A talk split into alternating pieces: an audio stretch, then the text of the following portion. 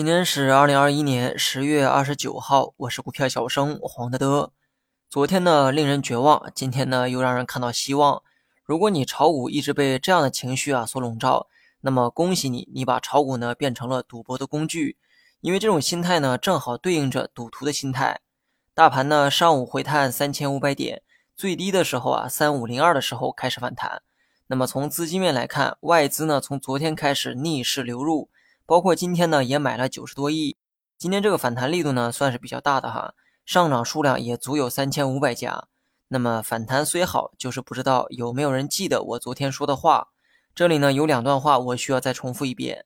第一，对于短线客来说，单边下跌不是最大的风险，震荡才是。第二，短期呢有技术性反弹啊，是完全有可能的，但别忘了趋势重心向下转变的事实。那么两段话呢，分别再剖析一遍。有多少人因为前两天的下跌而割肉？又有多少人因为今天的反弹而进场？有人会这么做啊，就是因为市场在无序的震荡，而且幅度呢还比较大。如果只是单边的下跌行情，那么估计啊就没有人会亏那么多钱，因为风险谁都能看得见。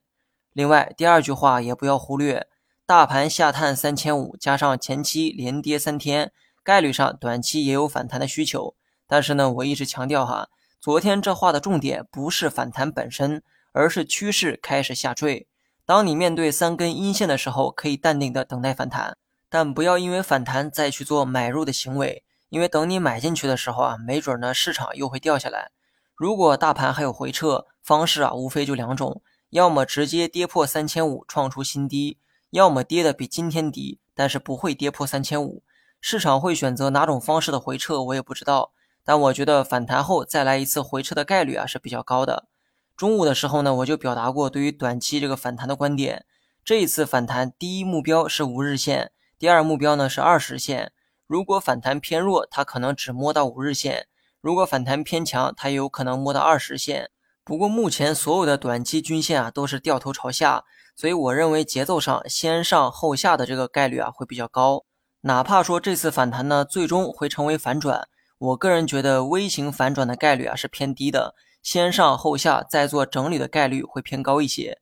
板块方面呢，重点关注三季报预增的板块，最好在预增的基础上叠加低估值。如果两个条件很难同时满足，那至少得保证业绩预增，但估值不要太高。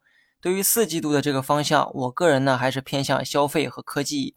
今天食品饮料、半导体的上涨，无非呢也是三季报在驱动。另外呢，我再说一下这个保险板块。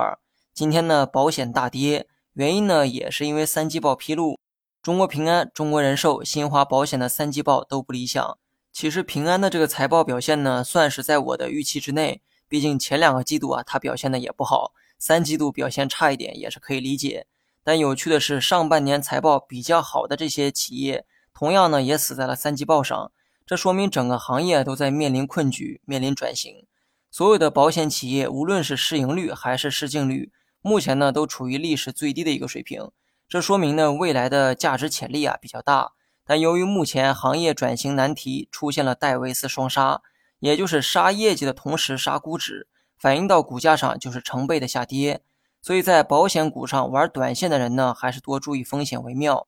其实之前呢我就说过，在金融股上做短线啊是最愚蠢的。因为它涨的时候很着急，跌的时候很磨叽。好了，以上是全部内容，下期同一时间再见。